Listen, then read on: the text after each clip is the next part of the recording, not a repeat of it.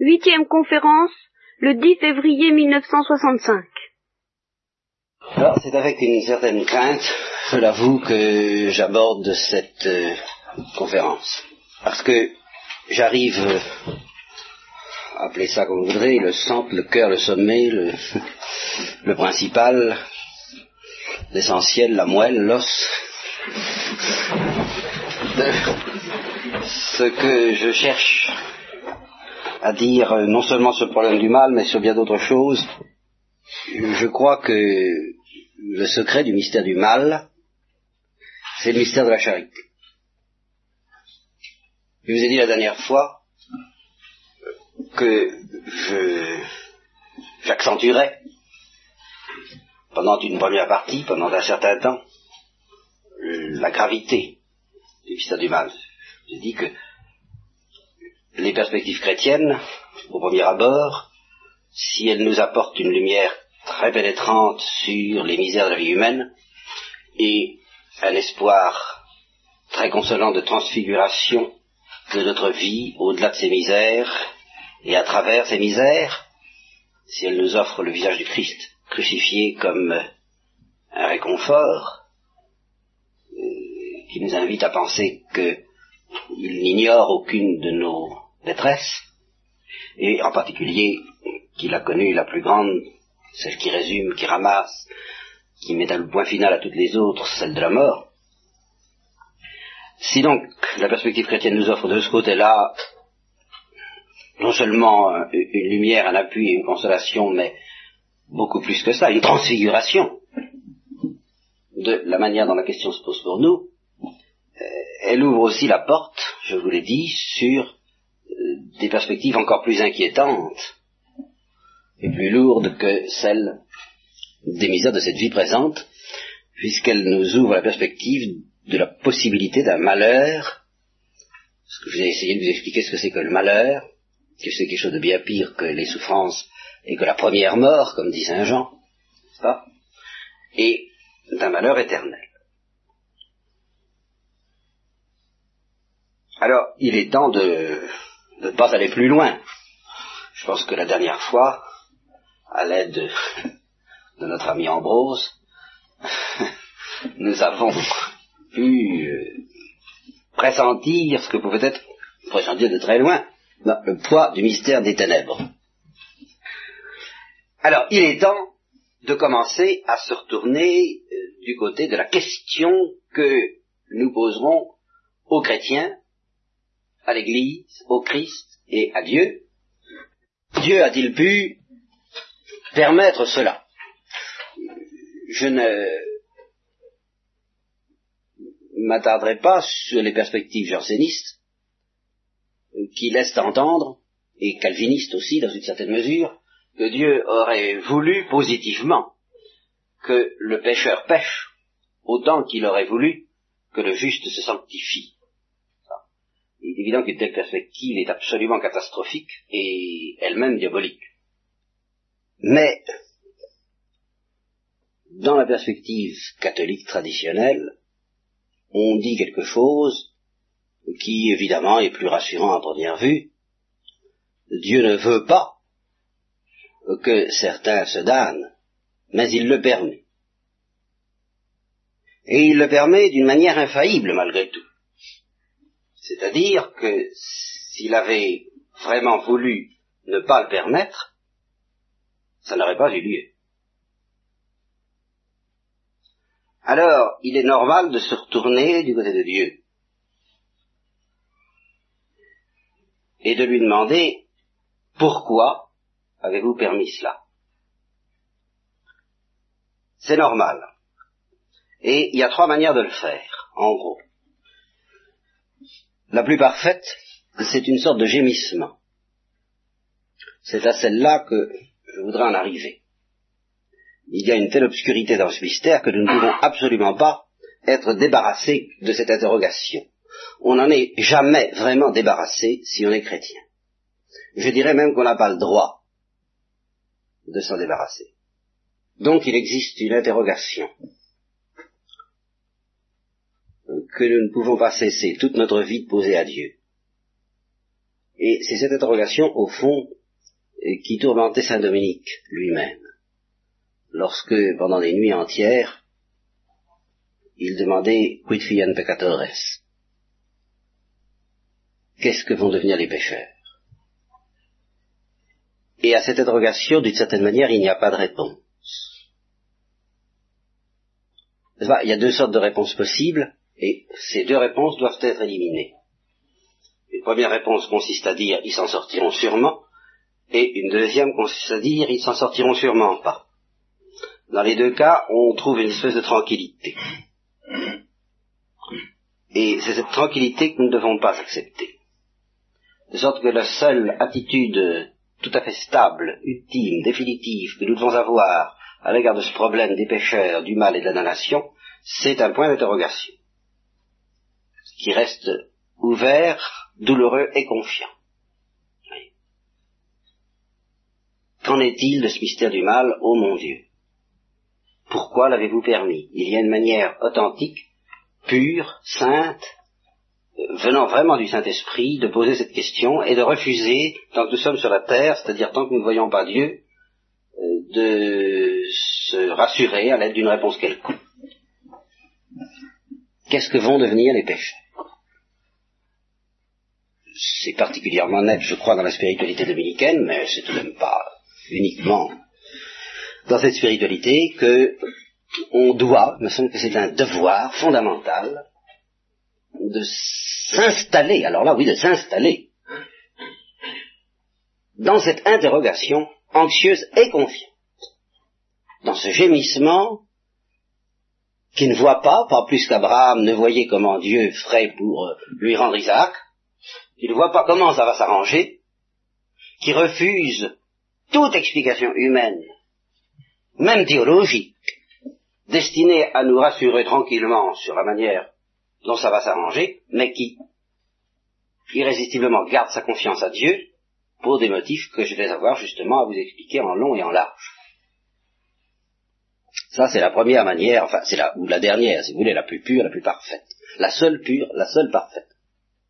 À l'opposé, à l'extrême opposé, il y a ce que j'appellerais le procès. Et alors ça, c'est extrêmement dangereux. Et ça nous menace tous. L'attitude qui consiste à mettre Dieu en procès. C'est une affaire d'attitude. Au lieu d'être à genoux, de supplier pour recevoir la lumière, on s'assied à une table dans le genre de celle-là, et euh, on, on cite Dieu comme ayant à comparaître devant le tribunal de notre conscience, de notre raison, de notre cœur, pour se justifier de ce, qu'il a fait, et de la manière dont il gouverne le monde, et de, des, des enseignements eux-mêmes que nous avons reçus à ce sujet. vous soupçonnez que cette attitude n'est pas du tout inexistante dans le monde, même parmi les chrétiens. Il y a une certaine manière de dire pourquoi Dieu a-t-il permis le péché, pourquoi Dieu a-t-il permis le mal? Je n'ai pas demandé, moi, à naître, je n'ai pas demandé à vivre. Ou encore, selon la parole elle-même de Saint Paul, puisqu'il a créé des, des vases de miséricorde et des vases de justice, si je pêche, de quoi se plaint-il? Puisque par ce péché, il pourra faire éclater sa gloire. De toute façon, quelle que soit la manière, euh, le contenu de ces affirmations, ce qui est important, ce n'est pas ce qui est dit matériellement, car tout ce qui est dit matériellement peut être repris d'une manière authentique dans l'attitude du gémissement dont j'ai parlé. C'est le, le, fait que dans le ton, dans l'âpreté, dans l'alibi qu'on se donne à partir de là pour refuser de marcher, pratiquement on s'installe dans une chaire de justice et on condamne Dieu. Véritablement. En reprenant ainsi euh, ce mystère de la condamnation à mort du Christ. Non, j'accepterai pas cela. Non, je ne peux pas avaler cela. Alors, c'est fini. Il ne s'agit plus d'interroger, il ne s'agit pas de supplier, mais tout simplement, comme le dit Ivan Garamazov, de rendre son billet à Dieu, en déclarant que dans ces conditions, vu la manière dont Dieu lui-même présente les choses, eh bien, nous estimons de notre devoir d'élever une protestation énergique contre une pareille situation. Alors, on rend son billet. Alors, il est évident qu'une pareille attitude, c'est c'est la catastrophe. On ne discute pas avec une pareille attitude. Pourquoi? Parce qu'une pareille attitude utilise systématiquement la discussion pour justifier l'attitude même qu'elle a prise arbitrairement, et qui consiste à s'ériger en juge des voies de Dieu. Alors, vous pourrez donner toujours des arguments. Vous êtes condamné d'avance, du moment, si vous représentez Dieu, si vous essayez de défendre son œuvre, si vous essayez de défendre euh, ses voies, vous êtes condamné d'avance. C'est un procès au sens de Kafka, je dirais, mais dans lequel la victime, c'est Dieu. En fin de compte. Il existe enfin une manière intermédiaire. Et ça, c'est très important. Parce que malgré tout, celle qui consiste à supplier Dieu de nous donner la lumière sans se révolter est quelque chose de très élevé, qui exige une purification très pénétrante, très longue et quelquefois très douloureuse. Alors, euh, si nous n'avions à notre disposition que ces deux attitudes-là, pratiquement nous serions tous dans la révolte. Dans cette révolte inadmissible. Alors, il existe une troisième attitude, c'est celle de Job. En quoi consiste cette attitude? Elle consiste à garder en soi le venin de la révolte, tout en ayant déjà l'amour de Dieu. Alors, à se révolter d'amour, si je peux dire. Voyez? À se révolter, à employer les mots de la révolte, à avoir matériellement peut-être l'attitude de la révolte, mais dans l'espoir profond d'obtenir de la part de Dieu une réponse qui nous terrasse, qui nous mette à plat ventre et qui nous fasse taire, qui calme en nous cette agitation mauvaise par laquelle nous réclamons des comptes et qui, sans nous donner un apaisement total, parce qu'encore une fois le gémissement demeurera, mais qui justement aura l'art, on attend de Dieu cette réponse qui, aura le pouvoir de transformer notre révolte en gémissement et en interrogation suppliante. C'est tout ce qu'il y a à faire en attendant. Alors, pour vous aider donc à prendre l'attitude de Job, qui est la seule que je puisse vous recommander, parce que je ne peux pas vous recommander l'attitude de la révolte, et je ne peux pas non plus vous recommander l'attitude de la sainteté, étant donné que je ne l'ai pas moi-même, et ce n'est pas dans mon pouvoir, ni dans le vôtre, de nous la donner. Pas? Mais ce que nous pouvons faire, c'est essayer déjà d'aimer Dieu suffisamment pour que notre manière de lui demander des comptes, tout en étant impure, garde assez de confiance pour espérer que lui nous mette dans le gémissement. Alors pour y aider, pour y aider, il faut méditer sur le mystère de la charité. Parce que la clé, encore une fois, autant qu'on peut en dire quelque chose sur la terre de ce mystère du mal, c'est le mystère de la charité. Alors, en quoi consiste le mystère de la charité? Il faudrait d'abord vous expliquer en quoi il ne consiste pas. C'est beaucoup plus facile que de dire en quoi il consiste. C'est un mot qu'il faut prononcer en tremblant. Parce que c'est là où je reviens à cette anxiété du début. Vais-je pouvoir vous faire comprendre le mystère de la charité Vous le faire entrevoir. s'aimer les uns les autres, ça nous dit quelque chose. Aimer Dieu, ça nous dit encore quelque chose. Mais c'est si vague. Si lointain. Et quand on nous dit, la charité consiste en ceci, que ce n'est pas nous qui avons aimé Dieu le premier, mais Dieu qui nous a aimé le premier, qu'est-ce que ça veut dire?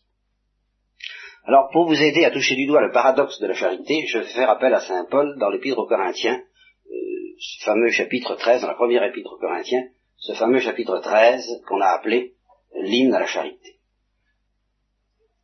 Et je retiendrai de cet hymne la parole suivante, enfin deux paroles qui sont absolument stupéfiantes si on les pèse vraiment dans toute leur profondeur, ce qu'on fait rarement. Euh, si je jette mon corps dans les flammes et que je n'ai pas la charité, ça ne me sert à rien. Si je donne tous mes biens aux pauvres et que je n'ai pas la charité, ça ne vaut pas la peine. Conséquence, comme Saint Paul ne parle tout de même pas pour ne rien dire, il faut en conclure qu'on peut, dans certains cas éventuellement, livrer son corps aux flammes et donner tous ses biens aux pauvres sans avoir la charité, ou sans que ce soit un acte de charité. Alors là, il y a vraiment de quoi nous donner une certaine crainte, une sérieuse crainte, et de quoi nous inviter à réfléchir, à nous asseoir, à calculer la dépense, et à se demander mais qu'est-ce que ça veut dire la charité? Et je pense que de notre part, il y a une faute grave, enfin, autant qu'elle est consciente, autant qu'elle est volontaire, à ne pas se poser une question pareille, à avancer dans la vie comme ça, en ayant entendu des paroles de ce genre, et en risquant ainsi, à tout instant, dans notre vie, de prendre pour des mouvements de charité des démarches qui, matériellement, euh, font peut-être très bonne impression. Qu'est-ce que vous voulez, si on jette son corps dans les flammes ou si on donne tous ses biens au four, ça fera bonne impression. Vous passerez pour un chrétien héroïque. Eh bien, nous n'avons pas le droit de nous dispenser de cette question, ai-je la charité pour autant? Alors, quand il s'agit non pas de donner ses biens, tous ses biens aux pauvres, mais de donner un peu de notre superflu, comme dit le Christ à propos de la pauvre veuve qui avait donné matériellement moins que les riches, mais dont il dit elle a donné de sa substance, alors que les autres ont donné de, de leur superflu, elle a donc donné plus que les autres. Alors quand il s'agit de gestes par lesquels nous ne donnons guère que notre superflu et non pas de notre substance, il s'agit donc pas de donner tous nos biens et encore moins de jeter notre corps dans les flammes. La question s'impose d'autant plus gravement. Qu'est-ce que ça veut dire avoir la charité? Ai-je la charité? Alors, pour vous aider à le comprendre, nous conclurons de ce que dit Saint Paul que la charité ne consiste pas à faire du bien. Voilà. Or, c'est précisément vers quoi nous nous réfugions lorsque nous désirons nous rassurer au sujet de la charité nous nous précipitons plus ou moins vers des œuvres variées et nous essayons de faire du bien et de nous dire je fais du bien donc euh, j'ai la charité ou je pratique la charité ou j'exerce la charité. On ne peut pas faire beaucoup plus de bien qu'en donnant ses biens aux pauvres et ça ne prouve rien. Alors pourquoi est-ce que ça ne prouve rien? Qu'est-ce qui manque? Qu'est-ce qui risque de manquer? Et qu'est-ce qui manque si on se contente de définir la charité comme le fait de faire du bien aux autres? Alors, pour vous expliquer cela, je vais prendre un exemple, un exemple du XXe siècle et un exemple du temps de l'Évangile, euh, ces deux exemples n'en faisant qu'un, et se recoupant d'une manière extraordinaire. Donc il y a quelques années, les petits frères des pauvres qui s'occupent des vieillards, ayant à fêter un couple de vieillards, pour leur noce de diamants, a décidé de leur offrir un diamant. Alors, ils se sont cotisés, ils ont fait appel à un bijoutier, et ils ont offert à ce ménage un vrai diamant. Alors, je ne sais pas si vous savez qu'un diamant, ça coûte cher, hein, assez cher. Et alors, leur geste euh, a provoqué un certain bruit. Les journalistes s'en sont emparés, et ont fait l'exégèse de la question et l'analyse de leurs gestes. Et ils ont dit, ben ça n'est pas du tout comme ça qu'il faut faire. Réfléchissez vous même un peu, dit le journaliste. Euh, prenons le prix de ce diamant, pas combien ça coûter, naturellement. Je n'ai pas à connaître ces choses. Euh, avec, de toute façon, avec l'argent de, de ce diamant, calculons combien de beefsteaks on aurait pu donner aux pays sous-développés. Alors si on réfléchit à ça, si on pense à la souffrance de ceux qui meurent de faim, tous ces enfants qui n'ont pas ce qui leur est nécessaire, eh bien, il faut considérer ce geste des petits frères des pauvres, donnant un diamant, comme un geste de luxe, comme un geste de riche, comme un geste scandaleux. Voilà. Et je ne sais pas, enfin j'espère vous avoir présenté les choses d'une manière telle que vous soyez un peu ébranlé, si vous avez, si n'êtes pas au courant de la question tout à fait, et que vous reconnaissiez que ce raisonnement, à première vue, se tient, se tient sous cet angle précis, concret. Euh, pendant que je donne un diamant à ces gens et que je me réjouis et que nous nous gargarisons les uns les autres de la joie de s'offrir de belles choses et de s'aimer les uns les autres, des enfants meurent de faim qui pourraient être soulagés dans leur souffrance par le prix de ce diable. Voilà toute la force de cette argumentation, et ce n'est pas une chose en l'air, pas une chose pour rire. Et quelles que soient les réponses que je pourrais vous offrir, je considérerais l'avoir vraiment terminé, euh, cette réponse, vraiment terminé ma réponse, que au moment où j'aurais pu boucler la boucle, et vous convaincre en ce qui concerne même cet aspect de la question que je viens de signaler. Savoir que pendant que nous nous congratulons dans la joie d'offrir de très belles choses à de pauvres gens peut-être, mais enfin des choses de luxe, eh bien d'autres enfants souffrent et meurent de faim. Qu'est-ce que nous avons à répondre là-dessus? Alors je ne vais pas répondre tout de suite sur ce point, sur ce dernier point, c'est pas qui sera le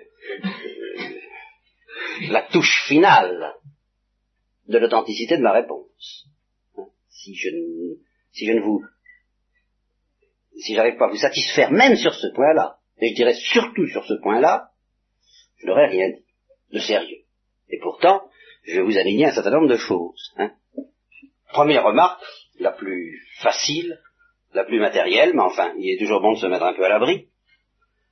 La hiérarchie ecclésiastique du temps dans la personne du cardinal Fett et du pape Pie XII, prenant acte de cette controverse, a officiellement donné raison au petit frère des pauvres contre les journalistes qui les critiquent. En déclarant, ce qui va en effet déjà très loin. On critique les petits frères des pauvres parce qu'ils donnent des diamants aux pauvres. Or, les pauvres, c'est le Christ et rien n'est trop beau pour le Christ. C'est déjà pas mal. C'est tellement pas mal, comme réponse, que ça nous amène en, piqué, si je peux dire, en, en direct sur le deuxième exemple, celui qui remonte au temps de l'Évangile, et dans lequel les choses se sont passées exactement de la même manière. Un certain soir, ou certaines journées où Marie-Madeleine a renversé sur la tête du Christ un flacon de parfum d'un grand prix. D'un grand prix. Alors, euh, vous savez, parfum diamant, vous des parfums d'aujourd'hui, euh, que je ne connais pas davantage que celui des diamants. enfin, je sais que ça se compare, quoi. surtout si, surtout s'il s'agit d'un parfum de grand prix parmi les, parmi les parfums qui sont déjà, je crois, déjà très chers. Alors, ça doit se comparer, ça doit faire à peu près le poids.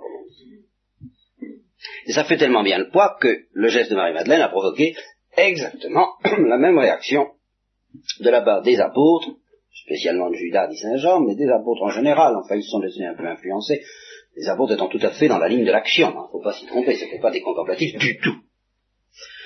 Donc ça a provoqué la même réaction et les mêmes critiques que le geste des petits des pauvres, les apôtres faisant office en l'occasion de journalistes. Avec l'argent de ce parfum, c'est exactement la même, la même rengaine, si j'ose dire, n'est-ce pas, on aurait pu faire beaucoup de bien aux pauvres. Et là encore, derrière cette expression les pauvres, il faut se représenter des choses très concrètes que les apôtres voyaient, touchaient quotidiennement, ces mendiants qu'on voit encore assez facilement dans les pays d'Orient, avec leurs plaies, avec leurs maladies, euh, et avec leur maigreur, plus ou moins squelettique. C'est à cela, ce sont ces images-là qui étaient présentes dans la pensée des apôtres lorsqu'ils se scandalisaient du geste de Marie-Madeleine. Voilà. Alors, de ce que je vous ai dit, il résulte une chose. C'est que Dieu est du côté de Marie-Madeleine et des petits frères des pauvres. Mais pourquoi? Au niveau où je viens de vous le dire, nous ne l'avons pas encore bien compris. Et le scandale demeure, ce qu'on peut appeler le scandale de la charité. Car la charité a vraiment quelque chose de scandaleux, et la preuve en est dans le scandale provoqué par des gestes de charité éminents ou éclatants, comme celui de Marie-Madeleine ou des petits frères des pauvres, qui à chaque fois d'ailleurs, en effet, qu'ils reçoivent les vieillards, eh bien, euh, mettent le paquet, il y a des tapis, il y a euh, de la vaisselle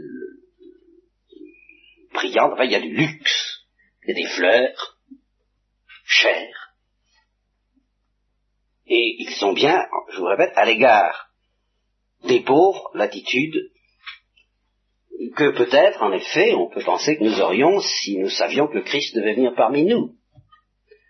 Et que l'Église continue à avoir lorsqu'elle célèbre la messe dans des ciboires en or, sans se scandaliser de cela, ce que le curé d'Ars lui-même faisait, pour lui-même, en tant que personne, en tant qu'homme, il s'habillait vraiment pas d'une manière très élégante, c'est le moins qu'on puisse dire, quand on lui a donné un camail, il s'est empressé de leur vendre pour donner aux pauvres, donc il avait bien aussi cette obsession des pauvres.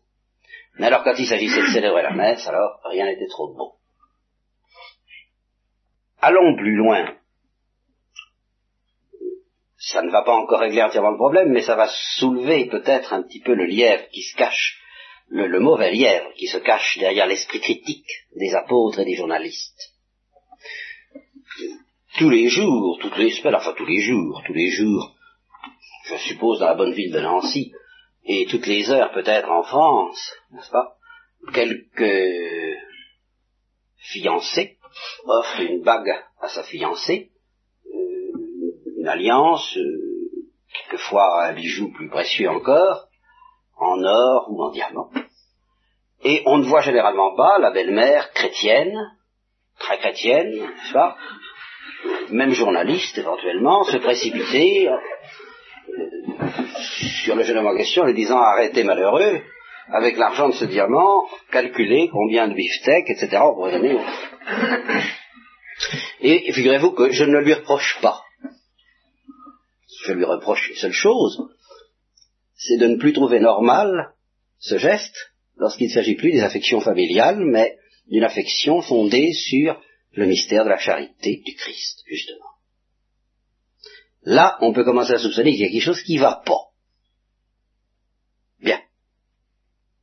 Et alors j'en arrive à la clé de l'affaire. Si la charité c'était de faire du bien, si on pouvait définir la charité comme une volonté de faire du bien, de faire le plus de bien possible, il faudrait donner tort au petit frère des pauvres et à Marie-Madeleine, car Marie-Madeleine n'a pas fait un bien extraordinaire à Jésus en lui versant ce parfum. Je crois que ça est tellement adouci les souffrances de sa mort, que ça avait servi à grand chose à son sujet, qu'il aurait été plus efficace pour lui faire du bien. Euh, après avoir arraché la, première oreille du serviteur, d'arracher la seconde pendant qu'on y était, et de continuer à se battre pour l'empêcher d'être la mort. Ça oui, ça aurait été vraiment lui faire du bien. Tandis que renverser un parfum pour le préparer à, à l'heure de sa mort, on voit pas très bien à quoi ça avance et naturellement offrir un diamant non plus. Donc, conclusion, dans la perspective chrétienne, la charité, ça n'est pas de faire du bien. Alors qu'est-ce que c'est? Je vais lâcher mon mot, mon grand mot, celui que je tremble de ne pas faire comprendre dans toutes ses profondeurs, mais soyez tranquille, je vais faire tout mon possible pour cela, quitte à reprendre ça la prochaine fois. La charité, c'est un mouvement par lequel on recherche le dialogue avec l'autre. Qu'est-ce que j'appelle dialogue? Le dialogue, ça n'est pas un dialogue au sens théâtral du mot. Il y a de ça, remarquez. Mais enfin, ça n'est pas euh, nécessairement quelque chose de mouvementé, au cours duquel les répliques se croisent, d'une manière euh, plus ou moins pathétique, progressant vers un sommet d'intensité, puis redescendant vers un dénouement. Non. Ça, au contraire, c'est le signe de ce qu'on pourrait appeler un dialogue difficile, un dialogue pénible. Alors, un dialogue pénible peut être passionnant au point de vue de la littérature, au point de vue de la métaphysique et de la philosophie, c'est un dialogue imparfait. Le dialogue parfait n'est pas pénible. Le dialogue parfait est celui dans lequel il n'y a plus aucune peine, même, aucune peine à se comprendre, aucune peine à s'entendre, dans lequel la transparence est totale. Un dialogue parfait, c'est donc un dialogue dans lequel, en un sens, il n'y a plus rien à dire, de part et d'autre, parce qu'on sait tout, dans lequel il n'y a plus qu'à se regarder, parce que on sait qu'on s'aime, puis c'est tout. Voilà. Eh bien, ça, ce mystère-là, de deux regards qui se croisent, c'est un mystère essentiellement chrétien. Pourquoi? Pourquoi?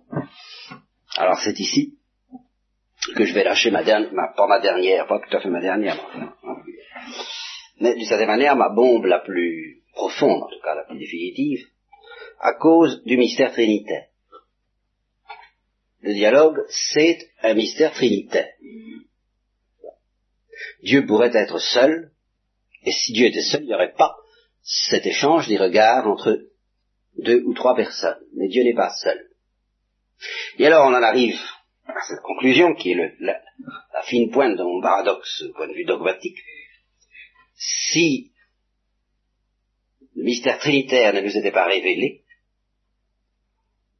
ou tout au moins s'il n'était pas réel, et s'ils n'étions pas en fait, dès que nous sommes sous la motion de la grâce, embarqués dans un mystère trinitaire, donc dans un climat trinitaire, alors de nouveau je dirais, il faudrait donner tort au petit pain des pauvres et à Marie-Madeleine et donner raison aux apôtres et aux journalistes. Pourquoi? Parce qu'à ce moment-là, s'il n'y avait pas de dialogue en Dieu, ça pourrait être très agréable au point de vue humain, très gentil de se regarder, hein, comme ça. Ça ne pourrait pas être une valeur divine et absolue, et infinie.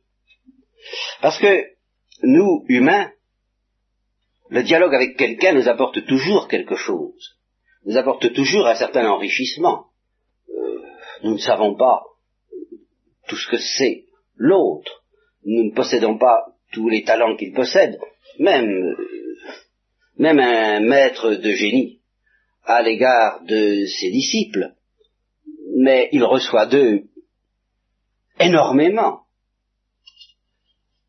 Il reçoit non seulement la joie de transmettre ce qu'il a pu découvrir, mais euh, ceci lui renvoie ce qu'il leur a donné avec une tonalité, avec une couleur, avec une richesse différente de celle qui était la sienne au point de départ. Donc, dans la vie humaine, on peut justifier l'intérêt du dialogue par l'enrichissement qu'il provoque. Seulement, si vous justifiez l'intérêt du dialogue à cause de l'enrichissement qu'il provoque, vous retombez dans la perspective de faire du bien. Et alors vous en arrivez à ça, c'est que si vous ne dites rien de plus, le jour où vous auriez en vous toute la richesse, à vous tout seul, que possèdent les autres, le dialogue n'a plus d'intérêt. Et dans cette condition, on ne voit pas pourquoi euh, Dieu éprouverait le besoin de dialoguer avec nous. Et c'est ici que nous en arrivons à quelque chose qui est vraiment un abîme. C'est que il y a un lien entre le sens profond de cette vérité Dieu nous aime et le sens profond de cette vérité Dieu est trois. Si Dieu n'était pas trois personnes, c'est-à-dire s'il n'avait pas, en vertu de sa structure même, ce que je me permettrais d'appeler, d'une manière très irrespectueuse, mais vous comprendrez ce que je veux dire, la manie du dialogue. Si cette manie du dialogue n'était pas une manie divine, voilà ce que je veux dire eh bien, Dieu n'éprouverait pas le besoin de continuer avec d'autres le dialogue qu'il y a en lui-même. Ou plutôt, comme il n'y aurait pas de dialogue en lui-même, comme il serait seul, eh bien, il n'éprouverait aucun intérêt à créer d'autres êtres qui seraient des petites miniatures plus ou moins ridicules de ce qu'il est à l'infini.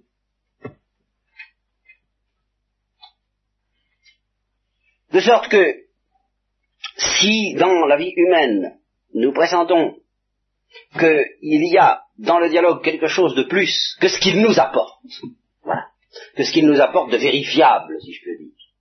Hein, on vérifie qu'on a été enrichi. On vérifie que parce que nous sommes des créatures limitées, être deux, être trois, être une famille, c'est plus que être tout seul, parce que nous sommes des créatures limitées.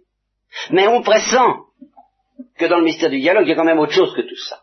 Et que même si on était à soi tout seul, aussi riche que deux et trois et une famille et mille, ça vaudrait encore la peine de dialoguer. Pourquoi? Parce que nous pressentons, sous la motion de la grâce, que cet exercice est le reflet d'un exercice trinitaire. Et c'est ça le mystère de la charité.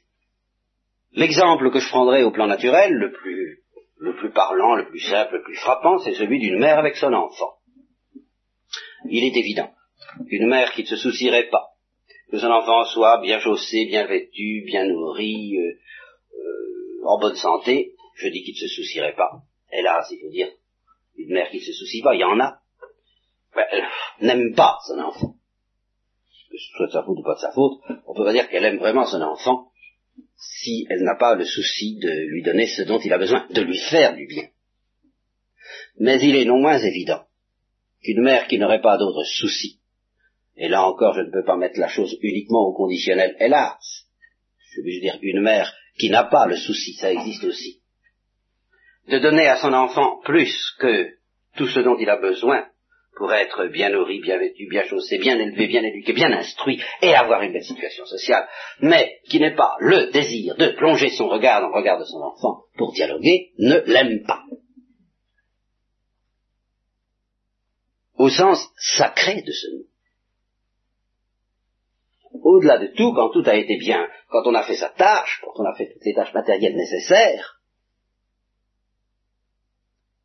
eh bien, il reste le plus précieux, reste encore à venir, et est rendu possible par ces tâches matérielles, à savoir se regarder. Et par ce regard, se dire qu'on s'aime. Et c'est le sens, là encore, d'un épisode essentiellement évangélique que l'Église rappelle précisément le soir du jeudi saint, qui est considéré comme la fête de l'amour, la fête de la charité, la fête chrétienne par excellence, le lavement des pieds. Là encore, le but du lavement des pieds consiste très peu, et le Christ prend soin de le dire, à faire du bien. Les apôtres auraient pu à la rigueur s'en passer, aussi bien au plan matériel qu'au plan du symbole. Déjà vous êtes purs. Mais, de la part du Christ, ce geste absolument gratuit avait valeur de dialogue et d'un dialogue d'amour. c'est pour ça qu'il leur dit, ce que je vous fais à vous, il faut vous le faire les uns aux autres, c'est-à-dire quoi? C'est-à-dire il faut vous regarder. C'est ça que ça veut dire. Ça veut dire vous servir, mais pas vous servir en vous tournant le dos. Et en évitant justement cette humilité désarçonnante et bouleversante que le Christ a eue vis-à-vis de ses disciples, mais pour se mettre dans ce que les phénoménologues appelleraient en situation de, je dirais en situation de pauvre regardant un pauvre. Je suis votre maître, il le dit bien, c'est à ce moment-là qu'il insiste. Je suis votre maître. Eh bien, le fait d'être votre maître ne m'empêche pas, euh, ne me donne pas du tout la moindre répugnance à l'égard de cet exercice parce que je vous aime. Puis c'est tout. Alors n'ayez pas, vous, non plus, de répugnance à cet égard, et apprenez que ce qui est précieux dans ce que vous faites, c'est justement pas ce que vous faites. C'est l'attitude que vous prenez vis-à-vis de l'autre. C'est ce regard que le curé d'Ars avait vis-à-vis des mendiants, et qui faisait, comme je vous l'ai déjà dit, je crois, je ne sais pas si je vous l'ai dit la dernière fois, qui ne leur faisait pas la charité mais que euh, négociait avec eux. Pourquoi? Parce que ce qui l'intéressait, mais c'était pas, c'était pas de leur donner à manger, c'était de plonger son regard, qui était le regard de Christ et qui avait ce pouvoir que nous connaissons bien, puisqu'il a suffi à convertir des, des savants particulièrement coriaces, eh bien, de plonger ce regard dans le leur. Voilà quel était le tourment du curé d'Ars, voilà ce que signifie la charité, voilà ce que signifiait le diamant donné par les petits peaux, voilà ce que signifiait le geste de Marie-Madeleine, voilà ce que signifiait le lavement des pieds. Voilà ce que veut dire la charité. Bon. En conséquence, La charité ne regarde pas à la dépense. Voilà l'essence de la charité. Ça lui est indifférent de donner un caillou ou de donner un diamant. D'ailleurs, un diamant, c'est un caillou. Mais bah, ce n'est que ça, un peu plus joli. Vous voyez bien, nous sommes dans la gratuité, dans le chant, dans le langage, dans, le chant. C'est un chant. Voyez-vous? Le lavement des pieds, c'est un chant. Et le parfum répandu par Madeleine aussi. La matière du geste importe très peu dans l'affaire. Alors, il faut bien que j'en arrive, parce que je vous ai promis que j'en arriverai jusque-là. Nous en viendrons, nous repartirons du point où j'en suis, là, quand nous étudierons le mystère du mal. C'est à partir de là que nous avons la clé et la lumière qui nous permettra d'entrevoir en vertu de quelle folie de charité Dieu a permis le mal. Mais il faut que je termine et que je boucle la boucle comme je vous l'ai promis, et que je réponde à cette objection qui semble venir elle-même de l'amour, mais enfin, et les enfants qui ont faim pendant ce temps-là. Je vais vous répondre en terminant l'histoire, parce que elle n'est pas tout à fait finie. Donc les petits frères des pauvres ont donné ce diamant, et ça s'est su, puisque ça a été critiqué. Ça a été critiqué, mais ça n'a pas eu que cet effet-là. Ça a eu un effet, euh, l'effet que normalement produit toujours le spectacle de la charité, un effet bouleversant. Bouleversement de la part des critiques qui se sont scandalisés, c'est le scandale de cette réalité qui n'est pas de notre monde. Bouleversement aussi de la part d'autres personnes qui, elles, ne se sont pas scandalisées, mais se sont laissées toucher, en particulier un certain châtelain, qui avait un château. un et qui, s'est, qui a été bouleversé par ce geste et qui a dit, madame, je donne mon château. Et voilà ma réponse. C'est que ce problème des pays sous-développés, je vous défie de trouver une solution, une autre solution, que celle que j'appelle la solution de la boule de neige, qui évoque d'ailleurs un film qui a eu son succès, qui s'appelle Si tous les gars du monde. J'ai des raisons, hélas, de penser que cette solution n'interviendra pas avant la fin du monde. C'est une autre histoire. Vous pouvez partager mon scepticisme, euh, qui vient de Jésus lui-même, Jésus savait ce qui est dans le cœur de l'homme, vous pouvez aussi ne pas le partager. En tout cas, je vous dis que dans l'intérêt même, dans l'intérêt même de ceux qui meurent de faim, il n'y a qu'une chose à espérer. C'est que des gestes comme celui-là, des gestes dans lesquels la folie de la charité l'emporte sur toute autre considération de prudence et de calcul, et d'économie et de faire du bien deviennent contagieux. Qu'ils se produisent sous l'effet de ce détonateur. Car un geste de ce genre, c'est un détonateur. C'est le détonateur d'une bombe, effectivement, qui s'appelle la bombe de la charité. Une réaction en chaîne.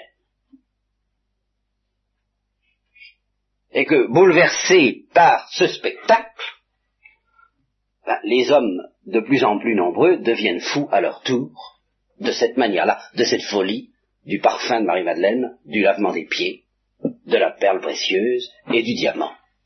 Que nous leur offrions enfin ce spectacle que nous ne leur offrons pas parce que justement nous nous occupons de faire du bien et que nous ne sommes pas brûlés par la charité, et qui stupéfiait les païens au début du christianisme quand ils se regardaient les uns les autres en se disant voyez comme ils s'aiment ce qui s'appelle s'aimer. Et qui est très loin, voyez-vous, de ce que nous appelons aimer. Très loin. Alors, je suis à pied d'œuvre pour vous dire ceci.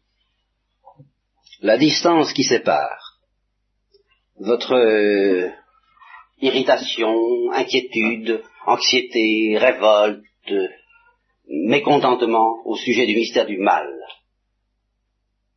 de l'attitude du gémissement confiant d'un Saint Dominique au sujet de ce même mystère du mal, la distance qui sépare ces deux attitudes. La nôtre, toujours prête à murmurer, voilà, le grand mot, le grand mot des Israélites dans le désert, notre attitude toujours prête à murmurer, de celle qui, tout en étant aussi anxieuse, plus peut-être devant le mystère du mal, ne murmure plus. C'est la distance qui sépare notre conscience du mystère de la charité de ce que la charité est réellement. Je veux dire que mise en présence du mystère de la charité, de la réalité de la charité, de l'explosion et de la folie de la charité, on ne peut plus avoir la force de discuter. On est peut-être complètement euh, dépassé, déboussolé, perdu, on n'y comprend plus rien, ça tant qu'on voudra, mais on est obligé de se rendre. On n'a plus la force de murmurer. Seulement, seulement le, mouvement à faire, le chemin à faire, le trajet à faire pour passer de l'idée grossière et stupide que nous nous faisons de la charité à l'idée de ce qu'elle est en fait dans le cœur de Dieu. Évidemment, c'est un chemin long et difficile. Tout ce que je peux vous dire, c'est que si ce chemin vous pouviez l'accomplir en quelques instants, et que vous soyez brusquement mis en présence du cœur de Dieu, vous vous diriez, enfin, en gros, je caricature énormément, mais enfin, pour vous dire, c'est un fou. Évidemment, je n'avais pas prévu ça dans mes calculs, c'est un fou. Je ne savais pas que c'était un fou, et alors on ne peut rien comprendre à sa conduite, parce que ça n'a rien à voir avec ça. C'est une conduite de fou, mais Évidemment, c'est une folie devant laquelle on n'a plus qu'à fermer la bouche. Voilà. Et, je suis prêt à reconnaître que de la part de Dieu, dans un langage humain, c'est une folie d'avoir permis le mal, mais c'est une folie d'amour. Laquelle? Comment est-ce que ça s'est passé? Alors ça, j'essaierai de vous l'expliquer la prochaine fois. c'est ce que vous saurez demain. vous saurez demain. Bah, il faut bien que je saurais vous expliquer la prochaine fois, en vous montrant comment Dieu était obligé de choisir entre deux perspectives, ne pas céder à son besoin de dialoguer, résister, si je veux dire, à son besoin de dialoguer avec d'autres, et besoin qui, comme je l'expliquerai, n'est pas seulement le souci justement de nous faire du bien, mais je, suis obligé d'aller jusqu'à dire de se faire du bien à lui-même, en tant que c'est un peu aussi pour lui qu'il éprouve le besoin de dialoguer. Ah, et, cependant, ça ne lui apporte rien. Ça ne lui apporte rien. Ontologiquement parlant, dirons-nous. Hein nous sommes thomistes. Hein Ontologiquement parlant, ça ne lui donne rien. Il est infiniment parfait. Il n'a pas besoin de nous et de notre dialogue. Mais dialoguement parlant, ben, ça lui apporte de dialoguer. Et il aime ça. Alors, où il fallait qu'il renonce au dialogue, où il fallait, pour que ce dialogue soit sérieux, pour que ça signifie quelque chose, eh bien que nous ayons une consistance assez effrayante pour pouvoir lui dire zut pour l'éternité. Sinon, ce dialogue avec nous, c'est de la rigolade. C'est pas sérieux. Alors c'est ça que j'essaierai de vous montrer la prochaine fois.